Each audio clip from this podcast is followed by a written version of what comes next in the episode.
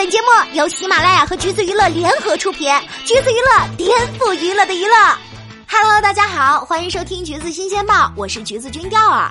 话说今天啊，南京将军大道的一栋别墅以七百八十六万的价格正式过户了，新闻里都写着神秘买家刘建红已经付清全款，接下来他们将正常完成过户。呃，这个神秘买家刘建红女士真的还挺神秘的哈。别看七百八十六万这个价格好像很高，但这可是一栋三层独栋别墅，建筑面积有四百二十二点七七平方米，内部的装潢。也不错啊！当然了，如果这个房子没有发生凶杀案的话，你想买到手需要一千两百万。没错，相信很多听众老爷们已经想起来这是哪一个案子了。是的，七年之前，这套别墅的地下车库发生了一起碎尸案，而因为这次拍卖呢，大家又开始重温案件的各种细节。根据各种新闻，这是一个充满了传奇色彩的惊悚悲剧。二零零六年八月，别墅主人的亲戚开车在高速公路上发生火灾，被当场烧。烧死在车里，而这辆车的车主就是别墅的主人。因为开车的人被烧焦了，于是当地警方认定被烧死的人就是别墅的主人。但事实上，当时的死亡者是别墅主人的亲弟弟。而夫妻俩面对这个乌龙呢，决定假戏真做，因为这次去世可以拿到上千万的保险理赔。于是别墅主人开始隐姓埋名的过日子。接着夫妻俩开始就有了财产纠纷。二零一一年二月，妻子和岳父决定一了百了，绑架了丈夫。先杀人，再用菜刀肢解尸体，装入垃圾袋，扔到小区后的翠屏山。直到二月二十八号，两位路人在翠屏山发现了尸体。警方经过一系列的排查，最终破案，抓获了父女俩。真的是峰回路转，电视剧也不敢这么写呀！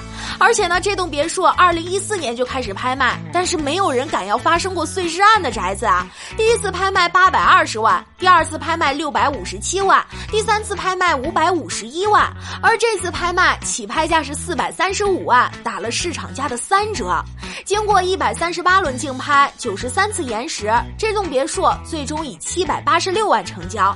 虽然加了三百万，但还是很值啊！有网友就说了，买这个凶宅的那得是多胆大包天的人啊！之前呢，就有人在这个宅子门口拍到了大妈们的对话，那都是气拔山河的气势啊！凶宅有什么好怕的？哪个房子不死人呐？四百三十万，你去买平层都买不了，更何况现在是别墅啊！四百多万，四百多个平方啊！一万块钱一个平方，多合算啊！跳儿估计啊，这就是你大妈永远是你大妈系列了。讲真，这么看起来，其实我们的生活里就有很多凶宅嘛。新闻里就写着，北京有三千套凶宅，最注重风水的香港还有专门的凶宅网。有一部香港电影《维多利亚一号》，讲的就是女主角如何为了房子走上了不归路。阿长最大的梦想就是拥有一个房子，他拼命工作，甚至在父亲呼吸困难的时候见死不救，也是为为了拿到保险赔付。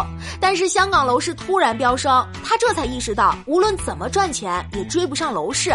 于是他想到一个办法，开始连环疯狂杀人。当楼盘变成凶宅，价格暴跌，他就可以买得起房子了。而某种意义上，也说明凶宅的价格真的是低于正常房子很多。北京就有赫赫有名的四大凶宅：虎坊桥湖广会馆、西单小石虎胡同三十三号、朝阳门内大街八十一号、西安门李王府。尤其是四大凶凶宅之首的朝阳门内大街八十一号，因为电影《京城八十一号》名气更上一层楼，就是吴镇宇。林心如演的那个恐怖片，而关于这个房子也有很多个版本的传说。一种呢是说国民党军官的姨太太在房子里上吊自杀，每到夜里就会有孩子和女人的哭声；还有说军阀的姨太太常年没有孩子，于是杀了十几个孕妇取胎盘，一入夜就会听见女人和婴儿的哭声。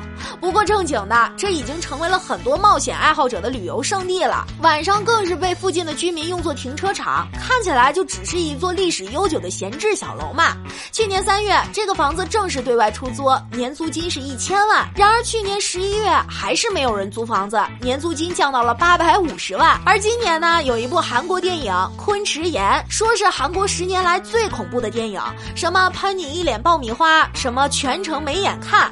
而最有噱头的就就是这部电影的取景地昆池岩精神病院，也是韩国最有名的凶宅之一，被 CNN 列为世界七大毛骨悚然禁地之首。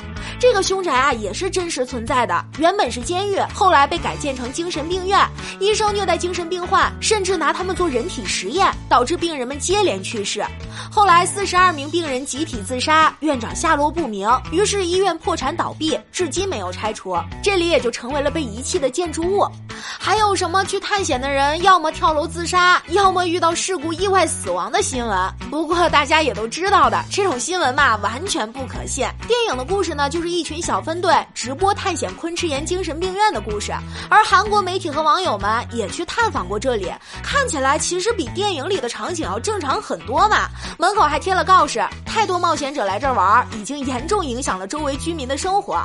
欧美那边也有一个以恐怖著称的电影宇宙——招魂电影宇宙。电影《招魂二》就是改编自发生在英国伦敦格林街二百八十四号恩菲尔德凶宅事件。这个宅子啊，超有名气了，甚至还有电视剧。简而言之，就是当时居住在这里的一家人对外宣称房子有灵异事件，什么房子的物体自己会移动，什么见到一张脸漂浮在半空中。于是就很多媒体还有灵异研究者跑到这个房子里调查取证。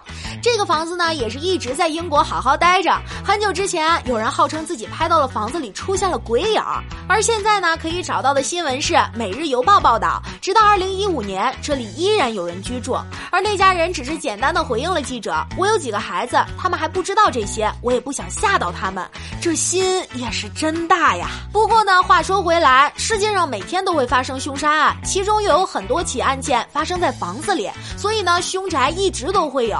它好在总是售价异常低廉，坏在万一发生什么风吹草动，可能自己都说服不了自己，和凶杀案没有什么关系。呃，总之，我们还是多看看，走进。科学吧，不过仔细想想，最心酸的事儿是钓儿跟大部分人一样，即使敢住凶宅，也买不起啊。